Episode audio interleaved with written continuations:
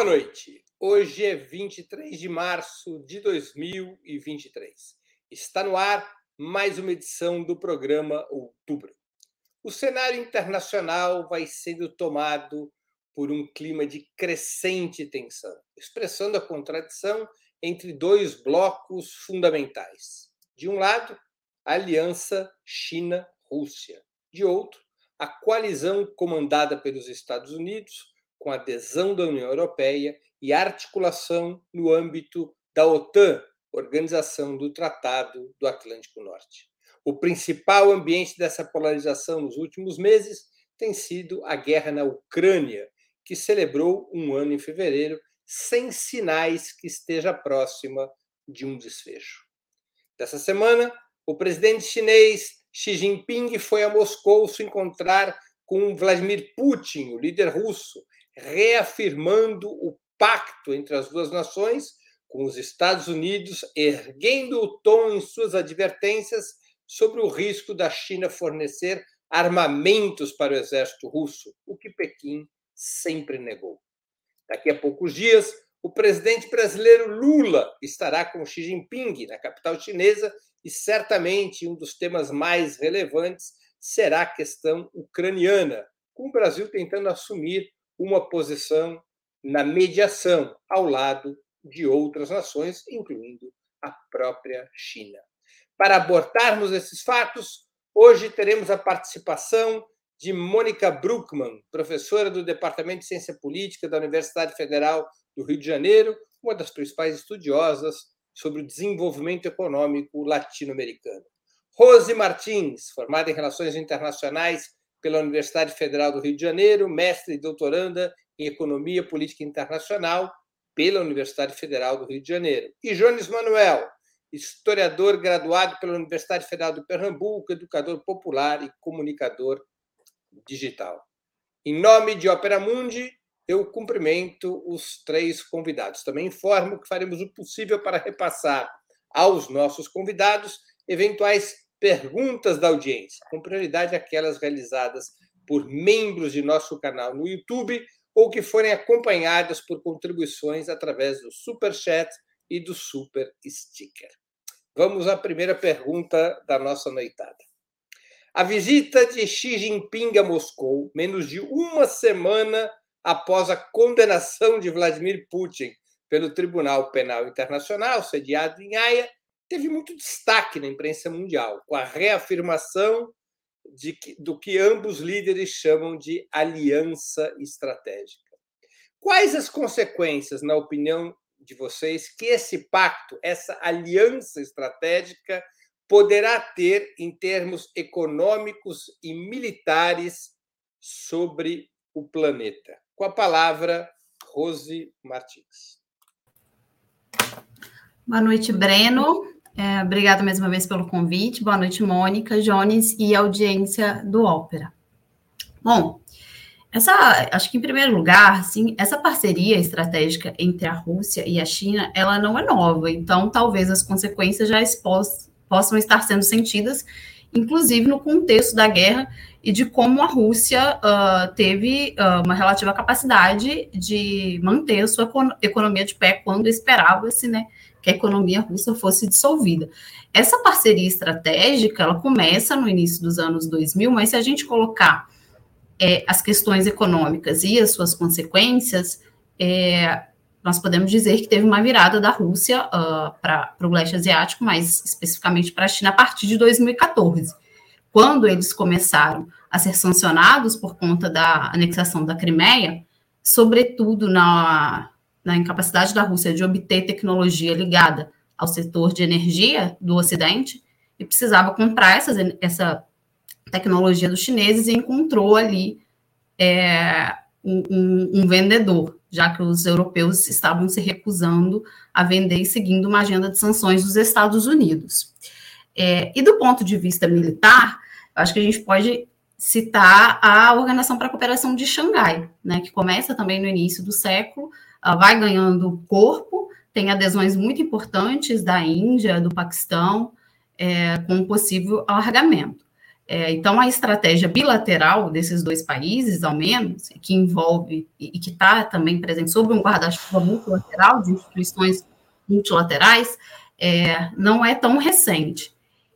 Com a explosão da, da violência na Ucrânia, né, de um conflito também que não é tão recente, que ficou mais evidente agora, é, com a entrada da Rússia no território ucraniano, essa parceria ficou uh, em questão, né? Tá todo mundo falando disso, principalmente é, por causa da última visita e das palavras do Xi para o Putin quando eles foram se despedir, né? Que o, o Xi falou para o Putin que estavam ocorrendo mudanças no sistema internacional que não ocorriam há pelo menos 100 anos e que eles estavam pa fazendo parte dessas mudanças de forma conjunta. E aí as consequências econômicas e militares dessa parceria agora e para o futuro.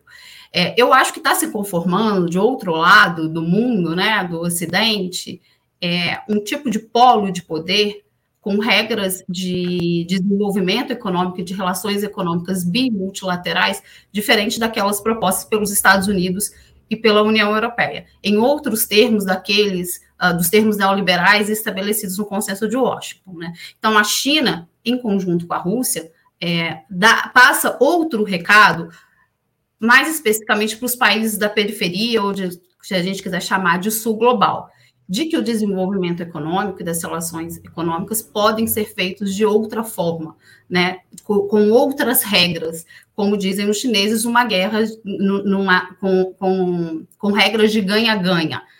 É, do ponto de vista militar, também, esse outro polo de poder que está se conformando, e eu cito novamente a Organização para a Cooperação de Xangai, é, eles estão é, reunindo uma espécie, que alguns pesquisadores até chamam, eu acho ainda cedo para dizer isso, uma espécie de OTAN do outro lado do mundo. Ao fim e ao cabo, é a divisão do mundo é, em dois polos de poder, com essa aliança do outro lado, um mundo muito mais tensionado, mas também um mundo com mais alternativas, é, já que a unipolaridade dos Estados Unidos parece estar sendo cada dia mais enterrada. Muito bem, com a palavra, Mônica Bruckmann. Boa noite, Breno. Boa noite, Rose, Jones. Boa noite a todos que nos acompanham pela, pelo YouTube, pelas redes. E, Breno, eu, eu, enfim, concordo plenamente com o que a Rose colocou. É uma aliança que não é uma aliança nova, que talvez toma um dinamismo econômico e estratégico muito forte a partir de 2013, quando a China lança para o mundo o projeto da nova Rota da Seda e a Rússia vira a porta de entrada da China para a Europa, reconfigurando aquela velha Euroásia que foi, digamos, o centro articulador da economia mundial há mais de mil anos, com a China como centro mais dinâmico desse sistema mundial. Eu acho que talvez a novidade tenha a ver com o fato de como que se coloca o debate sobre uma agenda de paz nesse contexto. E aqui eu queria trazer um pouco as declarações do ministro das Relações Exteriores da China, Qin Yang, imediatamente depois de finalizar a visita do Xi Jinping a, uma, a Moscou. Ele disse o seguinte: a principal contradição no mundo hoje não é o chamado confronto entre democracia e autoritarismo, é, que um punhado de países defende, mas a luta entre desenvolvimento e contenção do desenvolvimento. Então, eu acho que isso tem a ver com o quê? Primeiro, com uma reafirmação dessa parceria estratégica que é econômica, é de colaboração científica, tecnológica, militar, inclusive, já a China e a Rússia, é, desde o início da, da, da, da segunda década do século XX, vem fazendo é uma cooperação muito intensa, inclusive é, exercícios militares conjuntos, etc. Mas, principalmente nesse novo momento, é, trata-se de uma parceria que eles estão é, chamando de parceria duradoura. Né? É, mas qual é o grande problema nesse momento? Que é, o grande projeto da nova Rota da Seda, o grande projeto chinês, os BRICS, o, a, o espaço de cooperação euroasiática, é, precisam retomar uma, um dinamismo que as condições de guerra não permitem. Então, por isso que um elemento central é, nessa, nesse, nesse encontro foi, além dessa parceria estratégica, discutir uma agenda de paz. E aí, inclusive, com base nos 12 pontos que a China colocou naquele documento que expressa a posição chinesa sobre a solução política na Ucrânia, de 24 de fevereiro passado. Então, eu acho que é, esse é um elemento central, é, e esse é um elemento que vai definir como é que as forças vão se reorganizar, as forças econômicas, as forças militares, é, nesse novo contexto. E aí talvez vale a pena explorar não nesse momento, mas um pouquinho à frente, talvez, como é que está esse parque industrial militar no mundo e como é que essa economia está se reorganizando territorialmente e por que que a China e a Rússia estão colocando a necessidade de avançar numa agenda de cessar o fogo e uma agenda de, é, é, de avançar para, para a paz, né? Jones Manuel com a palavra. Boa noite, pessoal. Boa noite, Rose, Breno, Mônica, todo o público do Ópera. Veja, eu vou seguir o caminho que minhas colegas de bancada tomaram, né? Eu ainda vou ser um pouquinho mais irônico, que é a cada lance diplomático da aliança China-Rússia, alguém promete o fim do mundo unipolar e o surgimento da era da multipolaridade. Eu lembro que ano passado, quando teve um encontro estratégico entre Rússia e China, eles soltaram um longo comunicado sobre as mudanças na ordem internacional e por aí vai.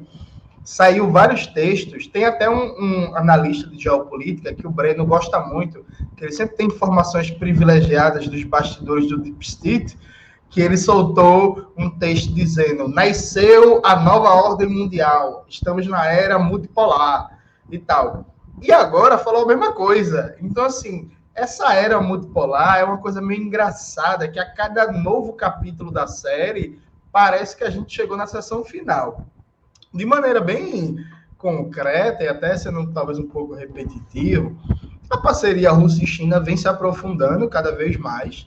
É evidentemente o que existe de novidade é a cada mudança no cenário global, testar o quão sólido é essa aproximação, aprofundamento de relação e capacidade de mantê-la. Então, por exemplo, o que estava em jogo agora, como a Mônica muito bem colocou, e a Rose também, é como a China reagiria ao relativo isolamento da Rússia no contexto de guerra da Ucrânia, considerando a posição do bloco europeu, né, que se aliou de maneira quase que subordinada aos Estados Unidos. Então, era mais ou menos isso que, e outros, outros elementos secundários, eu diria, que estava em jogo. Mas veja, é, não há propriamente uma novidade factual, há um processo em andamento. A nova Rota da Seda tem um papel de tentar reordenar todo o comércio global e a geografia econômica como forma de destronar paulatinamente o dólar, você tem um conjunto de acordos comerciais, tentativas de inovações institucionais para retirar o dólar como moeda privilegiada do comércio bilateral entre a China e os seus parceiros, entre a China e a Rússia.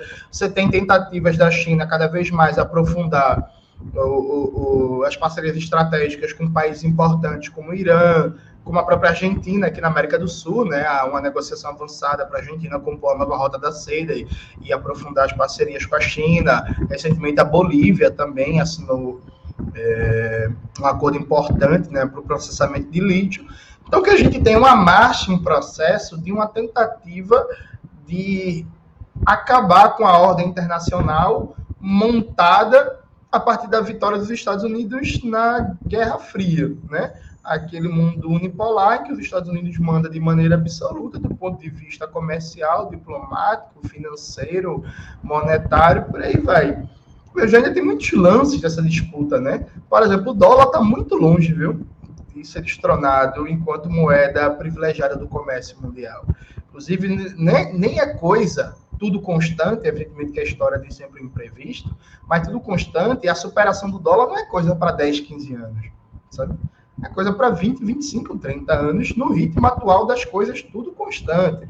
Assim como a própria supremacia militar dos Estados Unidos, e sua capacidade única de ter bases militares e tropas com capacidade de prontidão para mobilização nos quatro cantos do globo. Isso, o próprio peso da indústria cultural estadunidense, sabe? A China vem avançando bastante, por exemplo, o cinema chinês cresce de maneira substantiva mas não tem nem sequer capacidade de arranhar o domínio da indústria cultural, consequentemente do soft power, imperialismo estadunidense, sabe? E a Rússia tem, deve ter um cinema aí também, mas eu particularmente não conheço o cinema russo atual.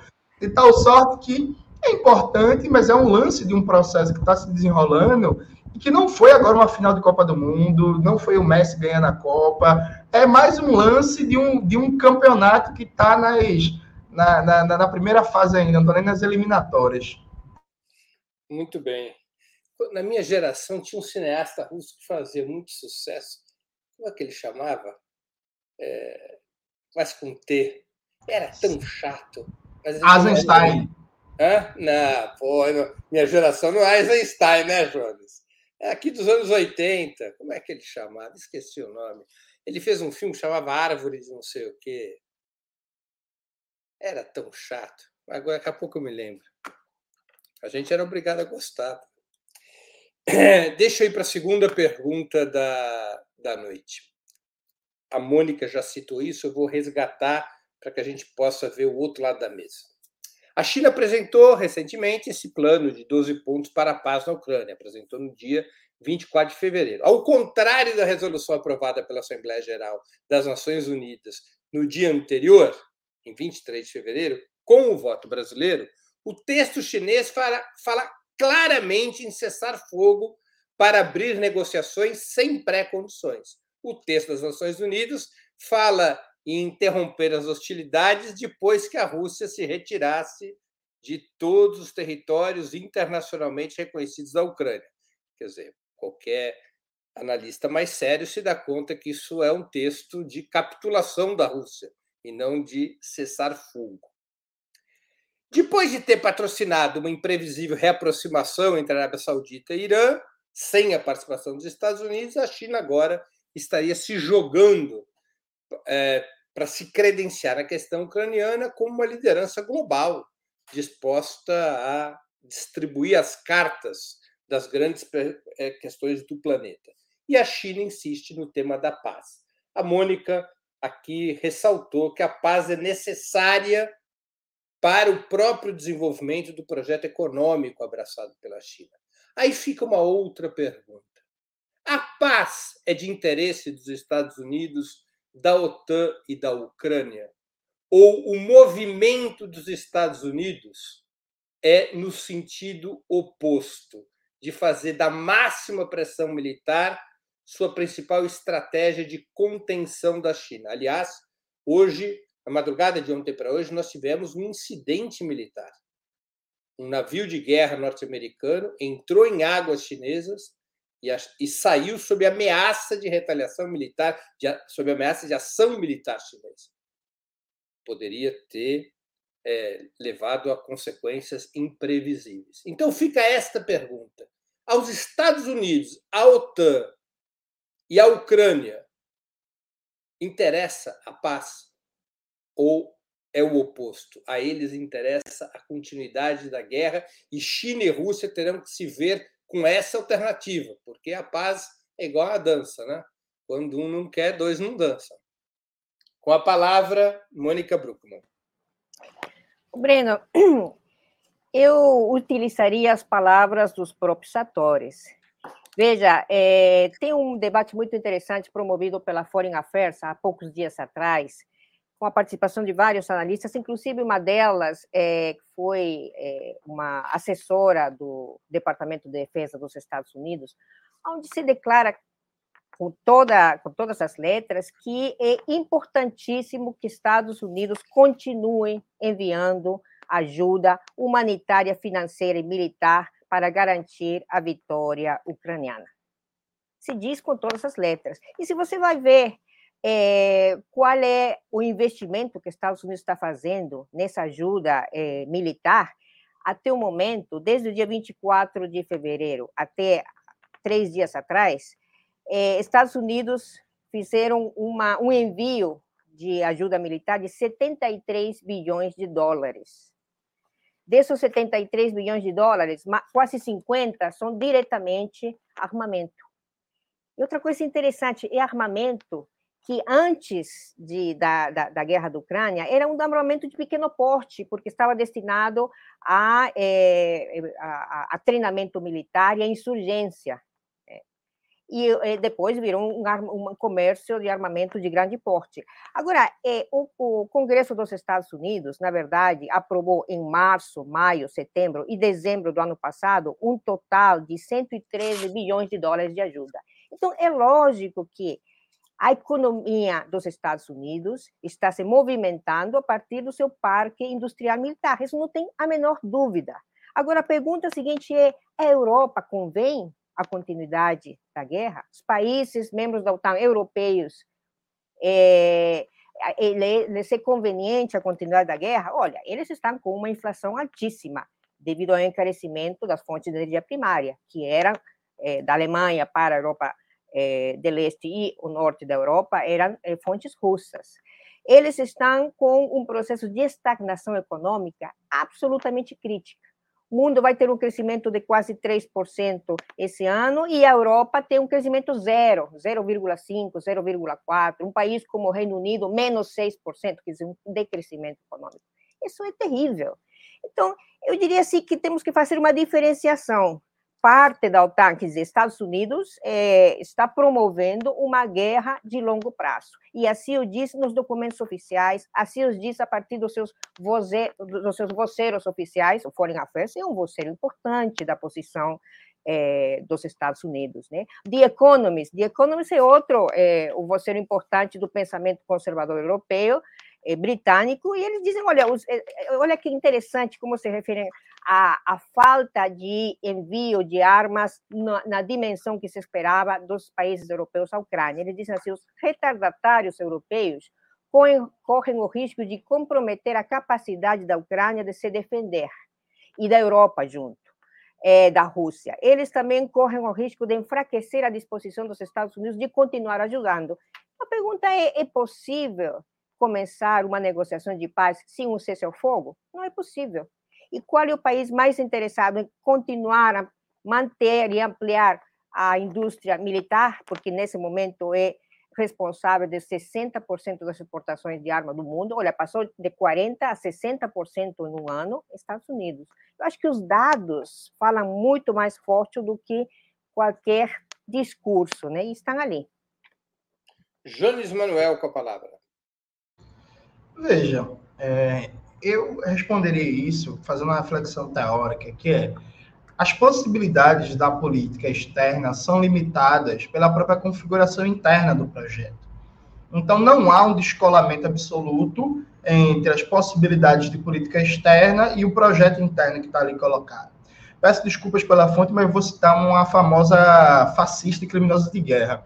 A Hillary Clinton, quando o Joe Biden acabou de ser eleito, fez um famoso discurso, dando razão ao marxismo, inclusive, que a Hillary Clinton falou que o que eles precisavam era retomar os meios de produção.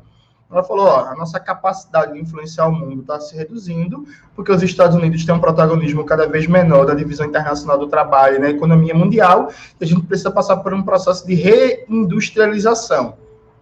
O plano Biden, que encantou mentes e corações no Brasil, que é uma coisa impressionante, né?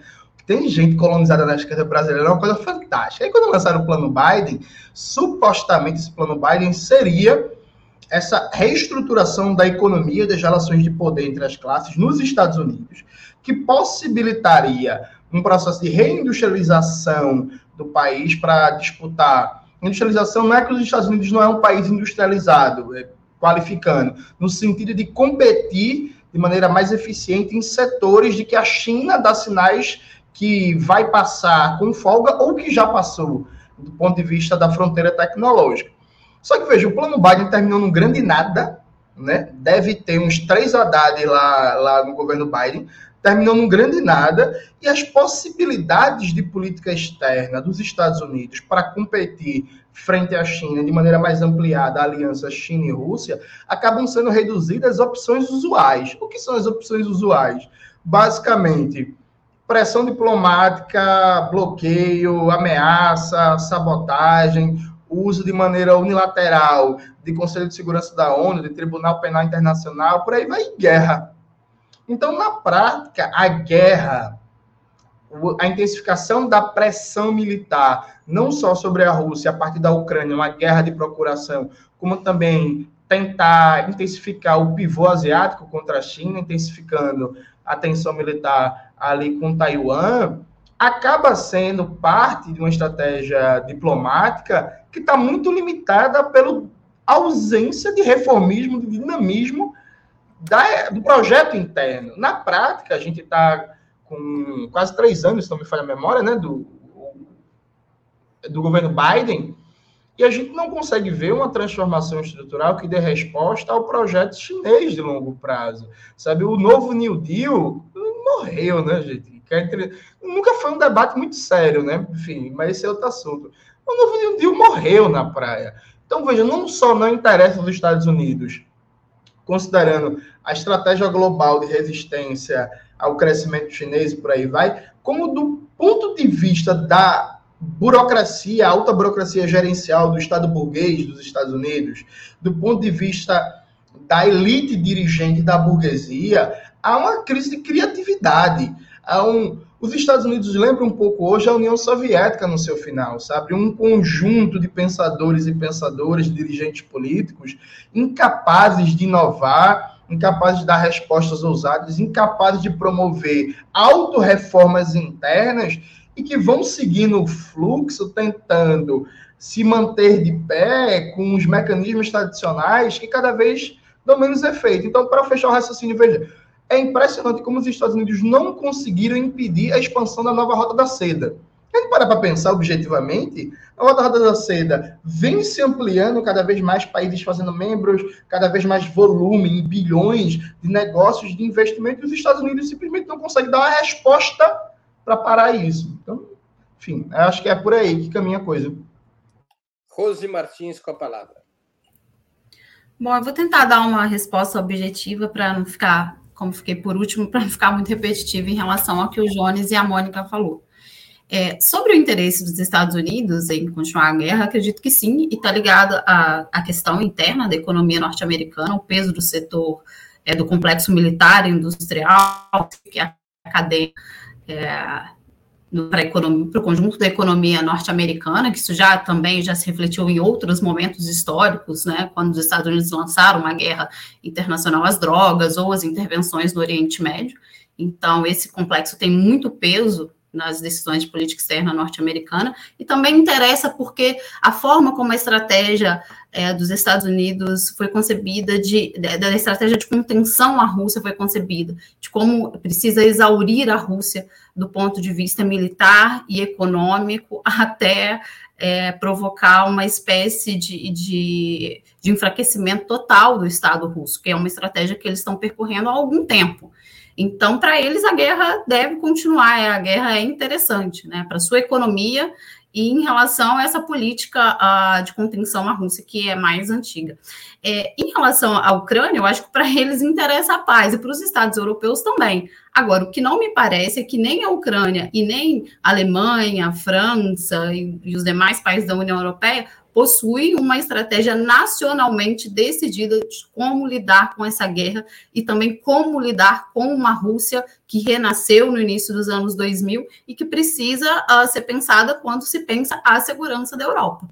E para a Rússia, por fim, eu acho que essa guerra não interessa. Eles, se a gente for olhar um pouquinho para trás, a Rússia até demorou a agir é, os comunistas russos fizeram essa crítica, o Partido Comunista da Rússia fez essa crítica ao presidente Putin, né, de que essa questão da região do Donbas já, já deveria ter sido resolvida. É, então, acho que a Rússia até demorou, adiou essa guerra. Uh, e, então, eu acho isso, né? A guerra não interessa nem para a Rússia, nem para os países europeus e para a Ucrânia em específico, mas para os Estados Unidos, sim, por questões estruturais. Uma pergunta objetiva se a estratégia dos Estados Unidos continuar predominando e, portanto, a guerra na Ucrânia é, for, se, for mantida, for se desenvolvendo, poderá haver envolvimento militar da China em apoio à Rússia, inclu, ao menos no que diz respeito ao fornecimento de armas, o que poderia abrir um outro contencioso em escala mundial? Com a palavra, Jones Manuel. Mas, veja, abstratamente pode ser tudo, né? É, inclusive, abstratamente, amanhã a gente pode começar a Revolução Brasileira. O que agora está meio difícil. Eu não acho que seja tendência da China. Já está tá tarde hoje para começar a revolução. É, em Pernambuco, é, em Pernambuco em especial é muito tarde já. Eu não acho que seja tendência da China. Eu acho que em situações como essa, pelo menos até agora. Agora, se a gente fala até agora, a partir de, um, de uma análise, um padrão de comportamento, que é sempre muito relativo, porque assim, nos últimos 8, 10 anos, a diplomacia chinesa tem ficado muito mais assertiva do que era no passado. Então, assim, esse padrão de comportamento também muda, né? Inclusive, nos últimos três anos, em particular, o Xi Jinping tem intensificado o tom dos discursos em defesa da soberania chinesa e contra intervencionismo, enfim, imperialismo, por aí vai.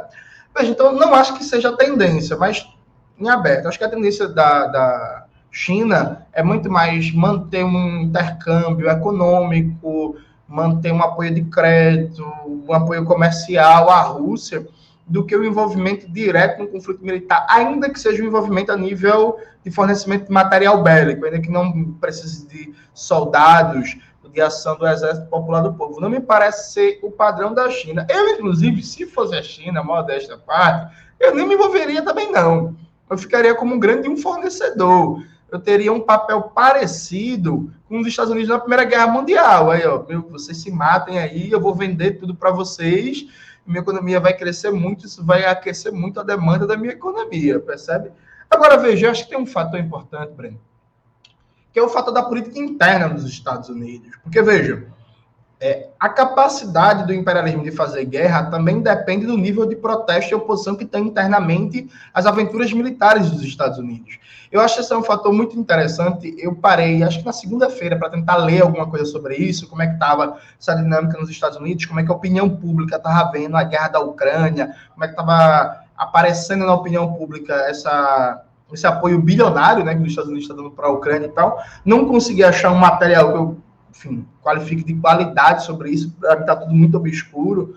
Mas eu acho que é sempre uma questão central, quanto a classe trabalhadora dos Estados Unidos vai dar alguma reação a isso. O governo Biden é um governo que é uma mera gestão, uma continuidade do status quo, né? que dali não vai sair nada. E parece que o Trump vem voltando aí se não for preso. Então, do ponto de vista cenário eleitoral, não sai muita coisa, mas eu acho que é um fator a se considerar, um fator a se debater, inclusive fica até como sugestão aí para o Opera Mundo e arrumar algum convidado ou convidada para debater isso, né? para eu ter uma informação melhor sobre o tema.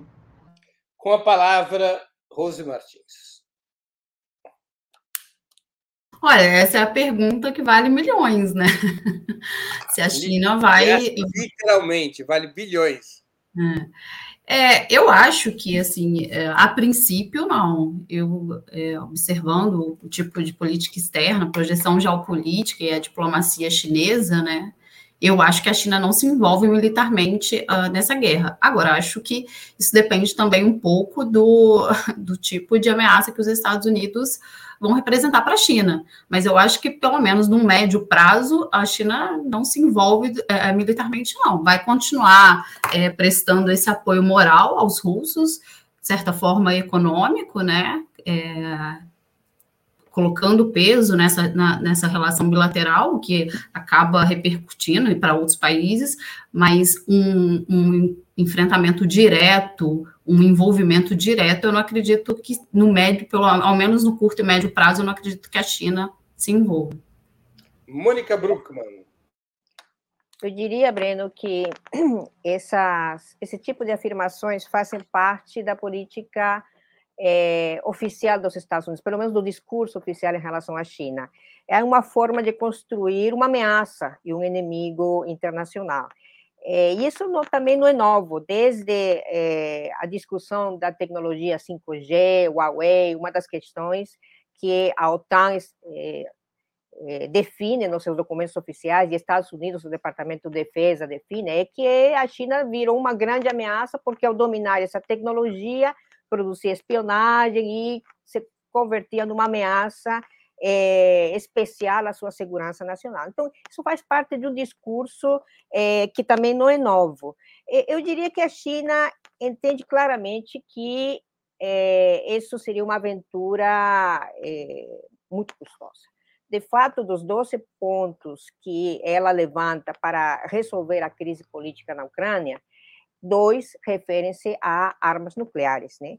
É, segurança das usinas nucleares, impedir qualquer tipo de ataque a usinas nucleares e redução de riscos estratégicos, que tem a ver com o não uso de armas nucleares.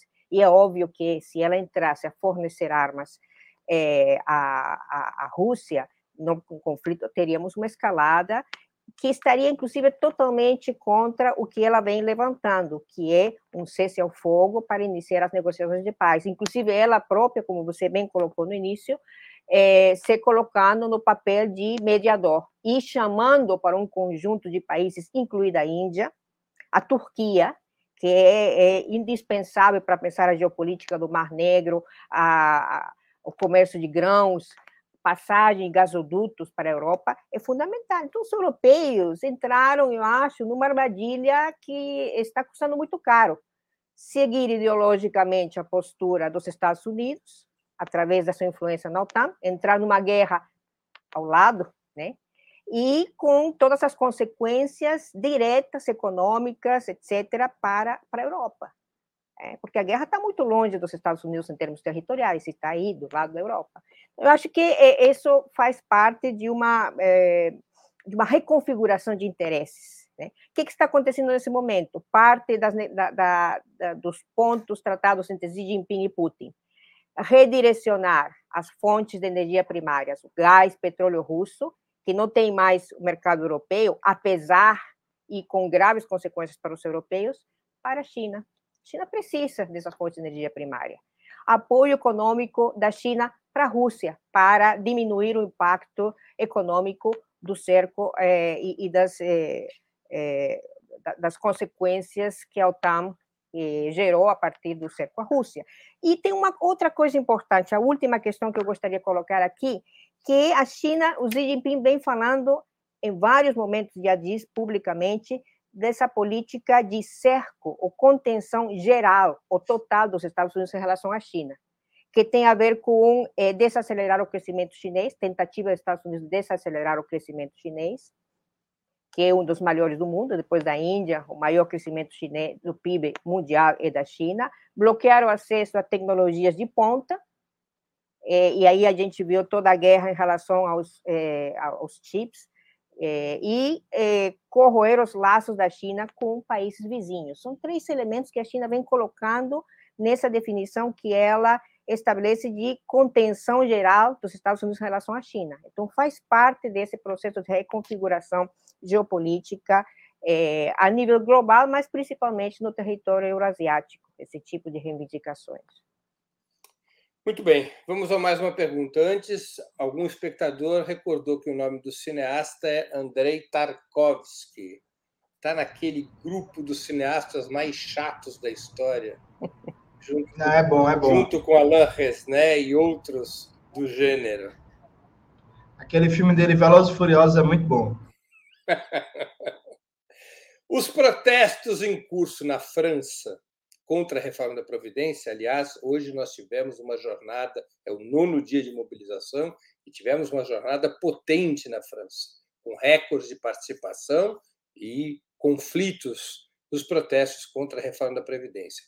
Os protestos em curso na França contra a reforma da Previdência, que se somam a mobilizações em outros países europeus, de alguma maneira poderiam vir a ser influenciados ou se conectarem com a guerra na Ucrânia e a política de sanções praticada tanto pelos Estados Unidos quanto pela União Europeia e que repercutem na inflação, no custo de vida interno desses países. Com a palavra, Rose Martins. Olha, Breno, eu até falei isso numa participação que eu fiz na sexta passada, que eu acho que o que pode mudar a guerra muito mais do que essas propostas de paz, muito mais do que acreditar em figuras políticas de forma individual, seriam as forças sociais na Europa, né? Porque a Europa é quem está, é, é, os europeus são quem mais, quem mais estão sofrendo com o aperto econômico causado pela guerra, né? Isso, principalmente a inflação. É, a Rússia, é, ao final de 2021, forneceu 40% do gás natural que a Europa consumia, né, nas indústrias e, na, uh, e, na, e nas casas europeias, né. E eles começaram a passar por uma situação de insegurança energética e, consequentemente, inflação, perda de competitividade das indústrias, principalmente da Alemanha, e um aperto econômico que eles estão sentindo na pele nesse momento. Então, eu acho que, é, caso esse movimento, né, que está muito forte na França agora, mas você bem falou que uh, já tiveram outras manifestações em outros países, na Itália, no Reino Unido, até pedindo a saída, Portugal também, a, saída desses países da OTAN, né? Se caso essas, essas manifestações se espalhem por esses países, criem um contexto de forças sociais em que há mudanças muito substanciais, aí sim eu acho que pode ter algum impacto na guerra, na forma como os países europeus estão é, projetando sua política externa, tanto em relação aos Estados Unidos, como se comportam em relação aos Estados Unidos, como em relação a uma ajuda direta para a OTAN. É claro que esse é um processo muito complexo, porque a gente está falando de bases militares norte-americanas em território europeu e envolve questões muito sensíveis de segurança. Agora, eu acho que isso pode criar, ao menos, algum tipo de movimento, né, caso esse protesto se espalhe de forma substancial, alguns tipos de movimentos que tenham a bandeira da guerra, uh, mas de, a, que apareça essa bandeira da saída da guerra, da, dessa, da, da contenção, é, da ajuda para a Ucrânia, apareça de uma forma mais forte, e que isso tem alguma consequência. Agora, como eu disse, eu acho que é um processo muito complexo, né? Pode ser que a gente veja isso acontecendo, mas e aí os resultados práticos, né, de, de influenciar diretamente na guerra, isso aí é a ver. Agora, acredito que isso talvez em, no, no, no médio prazo tenha muito mais força do que propostas de paz de países terceiros que não conseguem abarcar é, os interesses dos dois lados da guerra. Muito bem. Com a palavra, Mônica Bruckmann. Breno, o que a gente está vendo na França é um fenômeno, eu diria, absolutamente novo. Novo pelo dinamismo das protestas, pelo crescimento e quase uma, uma raiva contida, sabe, do povo francês. É quase uma reivindicação dos plebeios plebeus contra a aristocracia. É uma coisa muito complexa. E você vê a participação de jovens, a participação de, estudantes, quer dizer, uma massa que é, nos coloca perante uma situação meio desconhecida, imprevisível. Se essa situação evoluir para uma posição muito mais firme em relação às consequências da guerra na, na vida das pessoas na Europa, e se isso sair das fronteiras da França, acho que a coisa fica de uma complexidade extrema. Porque aí você terá. Eu, eu digo assim: o discurso pela, é, pela guerra, o discurso contra a ameaça russa, o discurso. tem um limite. O limite é a materialidade da economia, a materialidade da vida. E essa materialidade a Europa está vivendo de uma maneira muito muito clara. Né? As consequências, é, sobretudo nos setores populares europeus, é, desemprego, taxas de desemprego altíssimas, uma inflação incontrolável, um crescimento, não existe crescimento econômico. Então, é, é uma, é uma situação que realmente pode virar uma bomba de tempo. Eu acho que a, a, a situação, a conjuntura francesa deve ser um alerta para os países da Europa repensarem a sua política em relação à continuidade de envio de armas a, a Ucrânia, que está, de fato, impedindo a possibilidade de iniciar é, as negociações de paz. O cessar-fogo é fundamental. Sem o cessar-fogo, você não tem início de negociações de paz. E o que está sendo feito, inclusive a Europa está sendo obrigada a elevar seu gasto militar em condições que não tem nenhuma capacidade de fazer isso. Condições de uma crise gravíssima. Então, eu acho que a questão está começando a ficar realmente extremamente complexa e pode sair do controle da Europa. Jones Manuel, com a palavra.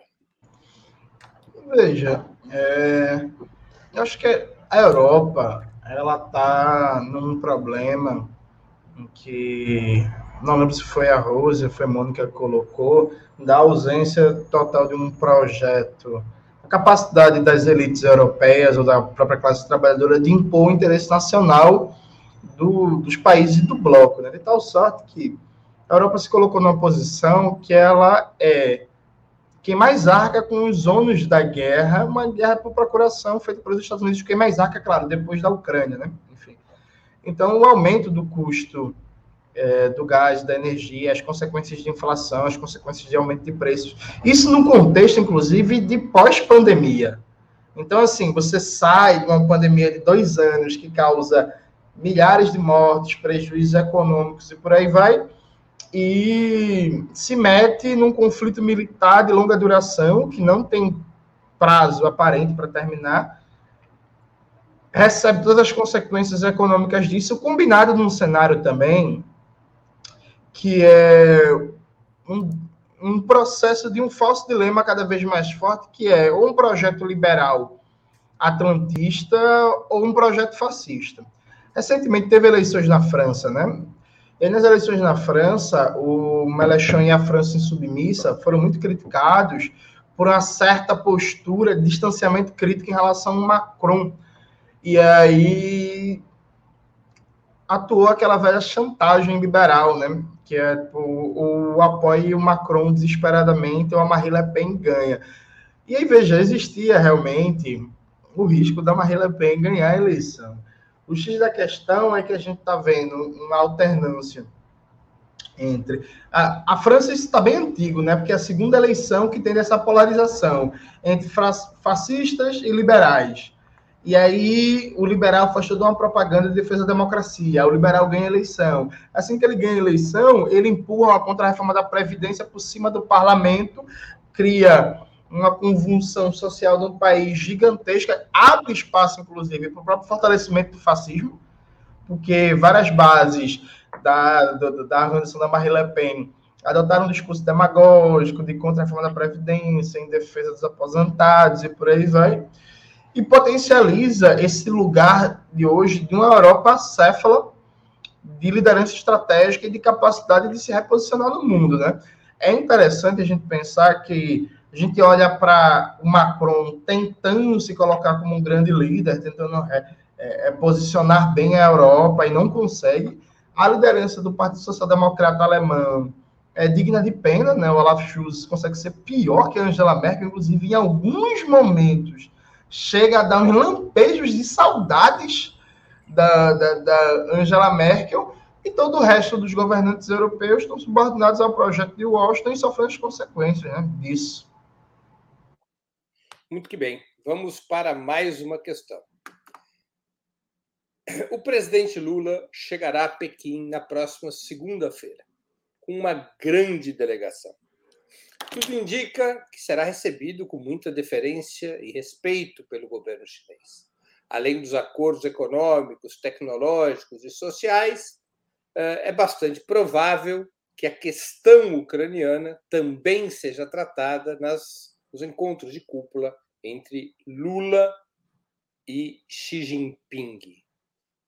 Recentemente, no entanto, o chanceler brasileiro, Mauro Vieira, afirmou ao site Metrópolis que o presidente Vladimir Putin poderia ter complicações se viesse ao Brasil, quando perguntado sobre a posição do governo brasileiro diante da condenação do líder russo pelo Tribunal Penal Internacional. Essa declaração de Mauro Vieira se soma ao voto brasileiro na Assembleia Geral das Nações Unidas, a postura do Brasil na reunião do G20, entre outros fatos. Relato esses episódios para fazer a seguinte pergunta: O Brasil eventualmente terá um lugar, poderá ter um lugar nesta mesa de negociações que a China busca armar para encontrar uma solução para a guerra na Ucrânia ou a política externa brasileira está criando obstáculos para essa eventual participação? Com a palavra, Mônica Bruckmann. Breno, o Brasil faz parte dos BRICS, não esqueçamos disso. Aliança entre a Rússia, a China, a Índia, Brasil, África do África Sul. Do Sul é, e isso não é uma coisa nova, isso avançou bastante antes do governo Temer-Bolsonaro. É, e é óbvio que o Brasil, pela sua condição de país continental, pela sua condição é, geopolítica na América Latina, é um candidato eh, nato a cumprir um papel de é, negociador no ao fogo e uma, uma agenda é, de, de, de paz. E o presidente Lula já o manifestou, apesar do voto nas Nações Unidas, apesar das declarações do chanceler, já manifestou em mais de uma oportunidade é, o desejo de jogar um papel é, fundamental no, no, processo de paz na Ucrânia.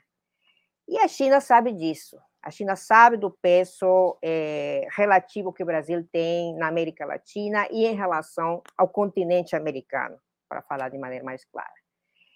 É, é, lógico que tem uma agenda de cooperação muito intensa. A China já é o primeiro, digamos, aliado comercial do Brasil desde 2008 e essa relação só se aprofundou nos últimos anos.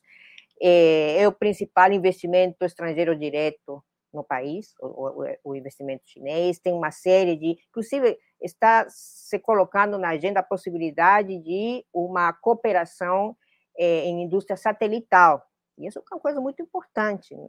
muito importante para é, monitoreio, etc. Então, você tem um conjunto de elementos estratégicos entre a China e, a, é, e o Brasil que passam por retomar os BRICS como um espaço de coordenação importante, que passam por avançar numa agenda de paz, e tudo isso leva a pensar não só que esse será um tema importantíssimo no encontro entre o presidente Lula e Xi Jinping, e a grande comitiva, que inclui inclusive a possibilidade de visitas comerciais, como a empresa Huawei, etc.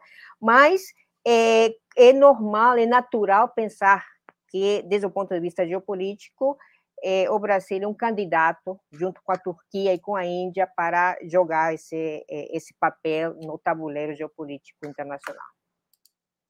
Com a palavra, Jones Manuel. Eu defendo a demissão do Mauro Vieira. Eu acho que tem que demitir, contratar o Breno Altman como chanceler. Pelo menos a gente vai ter uma política bolivariana.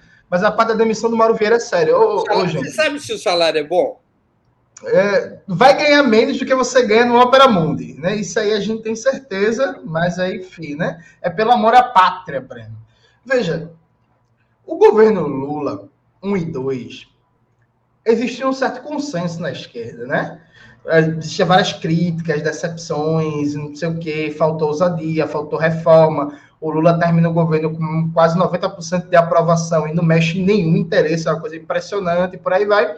Mas pelo menos a política externa era quase com consenso. Quase ninguém criticava a política externa do governo Lula, com exceção daquela invasão do Haiti, né? Aquela coisa imbecil sem sentido, que até hoje nunca foi muito bem justificado quem foi que pensou é, que aquilo seria uma grande ideia. Pois bem, acho que só o PSTU, na época, não gostava da política externa do governo Lula, mas aí o PSTU também não gosta de nada, né?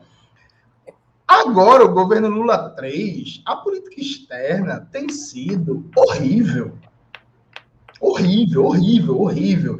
Horrível tanto em sinalizações diplomáticas, em posicionamentos concretos, como inclusive as declarações do Mauro Vieira. E aí tem uma coisa no Mauro que é curiosa, que é para além das posições políticas ruins, conservadoras, sem anti-imperialismo e tal, é tudo muito pobre. Parece um discurso meio decorado, uma coisa meio de burocrata, e eu acho que isso influencia na redução da capacidade do Brasil ter protagonismo em posições, em conflitos estratégicos, inclusive na questão da negociação de paz da Ucrânia. Porque, veja, é, o Lula tem um prestígio que tem hoje pelo seu passado. Porque até agora o governo Lula tem sido um governo que patina na economia, patina na política externa e patina na condição política do, do próprio governo, enquanto agenda para a sociedade. E como eu já falei, a política externa não se descola da política interna. Lula vai para a China, por exemplo, vai firmar uma série de acordos, não sei o quê. Mas, por exemplo, é, qual a capacidade de firmar acordos comerciais e de investimentos que realmente impactem de maneira significativa na economia brasileira, quando o Haddad promete entregar um novo arcabouço fiscal que mantém o teto de gastos, né? Que sai o teto de gastos e entra o teto de gastos com rosto humano. A própria capacidade de financiamento é, de grandes empreendimentos do Estado brasileiro atuar como indutor da economia para propiciar novas oportunidades e fronteiras de comércio com a China está limitada nessa política de bravata em que o Lula fala mal do Campos Neto na segunda-feira e não faz nada na terça, aí depois arruma uma briga, arruma uma briga agora com o Sérgio Moro. Ele viu que o negócio do Campos Neto morgou, ele arrumou uma briga com o Sérgio Moro para ter assunto para a plateia, né? Para não pedir a demissão do, do, do, Campos Neto, que é. Ele pode fazer isso por lei, né? Mas enfim. Então, veja, é, é surpreendente, e aqui eu concluo, é surpreendente a política externa do governo Lula, que eu não esperava algo tão ruim. E aí eu tenho fama de antipetista, então eu não esperava nada, nada muito bom. Só que o negócio veio tão ruim que eu estou surpreso o quão ruim, o quão conservador e o quão alinhado ao Partido Democrata dos Estados Unidos a gente está a nível de política externa. A gente está quase chegando no nível Gabriel Boric. Está chegando próximo. Com a palavra, Rose Martins. Olha, Breno, eu não tenho dúvidas é, de que os chineses irão receber a delegação brasileira muito bem, de que os chineses pretendem uma relação estratégica é, de alto nível com o Brasil, é, de que o Brasil, em certa parte, acho que já esteve mais, estaria em disputa uh, nesse jogo do, no sistema internacional.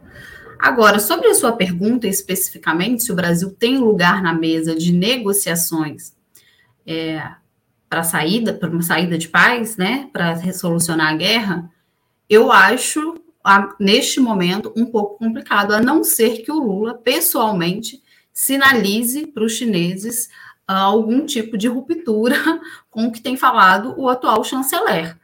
É, os sinais que estão sendo dados em relação à posição do Brasil na guerra, a votação na ONU, essa, essa entrevista péssima, essa declaração terrível né, sobre uma sobre complicações caso Vladimir Putin viesse ao Brasil. O Putin é presidente de um país membro dos BRICS, um país membro do novo Banco de Desenvolvimento. É, pelo que o Mauro Vieira falou, se tiver uma reunião dos BRICS no Brasil, o Putin chega e vai preso e deportado é, para a uma... Então, se a pergunta é sobre a mesa de negociações que envolve a guerra, olha, o Brasil praticamente está fora. Eu não acredito que a China, aí eu volto, a não ser que o Lula pessoalmente, né, na, nas conversações com Xi Jinping, mostre é, um outro tipo de postura, né, esteja esperando essa viagem, enfim, algo mude radicalmente, o Brasil não está mais habilitado a fazer parte das negociações de acordo com que os chineses querem caminhar. Porque o Brasil está abraçando o outro lado da mesa, o outro lado do, do polo. A votação por si só foi, para mim, assim, uma espécie de aberração diplomática brasileira. Né? Talvez eu esteja pegando muito pesado, mas eu acho que foi extremamente negativo o Brasil não ter se abstido naquela votação, porque por causa dos termos da revolução, que pedia a saída imediata e incondicional da Rússia, inclusive de um território como a Crimeia. Então, a, a, a, votação foi extremamente negativa, a entrevista do nosso ministro das Relações Exteriores foi extremamente negativa, tanto do ponto de vista de como lidar com essa guerra, como um país que devia se manter mais neutro, tanto do ponto de vista de sentar na mesa de negociações uh, que tem os chineses e os russos uh, apitando em grande parte. Então, eu acho que nesse momento, para responder de forma objetiva a sua, sua pergunta, o Brasil não tem espaço na mesa de negociações do que pretende a China lançar, já lançou, né? Já tem um mês também, eu não, não tenho visto nem como isso tem avançado, né? Parece que, apesar de ser uma proposta boa, é, não, os russos só falaram, ok, nós gostamos da sua proposta, mas já tem um mês que ela foi lançada e nada foi adiante. É, então, acho que não, acho que nesse momento não, acho que a partir do, do das sinalizações do Brasil, o Brasil. É, da nossa diplomacia, o Brasil não tem espaço nessa mesa, a não ser que algo mude para essa viagem. É, Breno, Chegamos... eu posso fazer um comentário claro, rápido? Claro, claro. É, eu me lembrei daquela época em que o presidente Trump ameaçava desaparecer a Coreia do Norte do mapa do planeta, que o poder de força dos Estados Unidos iria acabar com ele. Olha, a gente tem que, às vezes, fazer uma diferenciação entre os discursos inclusive discursos de presidentes e os processos que estão por trás. Às vezes os discursos aparecem como ponta de iceberg de uma montanha que está por baixo. Eu acho que talvez seja muito cedo para condenar a possibilidade do Brasil jogar um papel importante, porque tem outros elementos estruturais e outros elementos que foram se construindo ao, ao longo de mais de uma década e meia, é, que orientam a pensar que é, desde o ponto de vista econômico e desde o ponto de vista geopolítico, é, o interesse da China de ter um país como o Brasil na mesa de negociações é gigante, até por, pelas razões que a Rose assinalou existe uma disputa em relação ao Brasil entre a China e os Estados Unidos. Isso é uma coisa clara, a gente sabe disso. Né? É, é, nesse momento, se a gente vê a imprensa dos Estados Unidos, é, a imprensa local, a preocupação em relação à viagem do presidente Lula à, à China é gigante, né? existe aí uma tensão. Mas eu acho que existem outros elementos que são necessários de levar em conta para a gente pensar essa possibilidade de uma, um, um, avanço de uma negociação de paz com a participação do Brasil, é, para além do discurso de um ministro, para além do discurso, existe uma materialidade. Muito bem. Chegamos assim ao final de mais uma edição do programa Outubro. Eu conversei hoje com Rose Martins, Mônica Bruckmann e Jones Manuel. Nós voltamos a nos ver com o trio das quintas-feiras, no próximo dia 30 de março, na próxima semana. Muito obrigado aos convidados, às convidadas, ao convidado. Muito obrigado, audiência. Boa noite, boa sorte a todos e a todas. Tchau, tchau.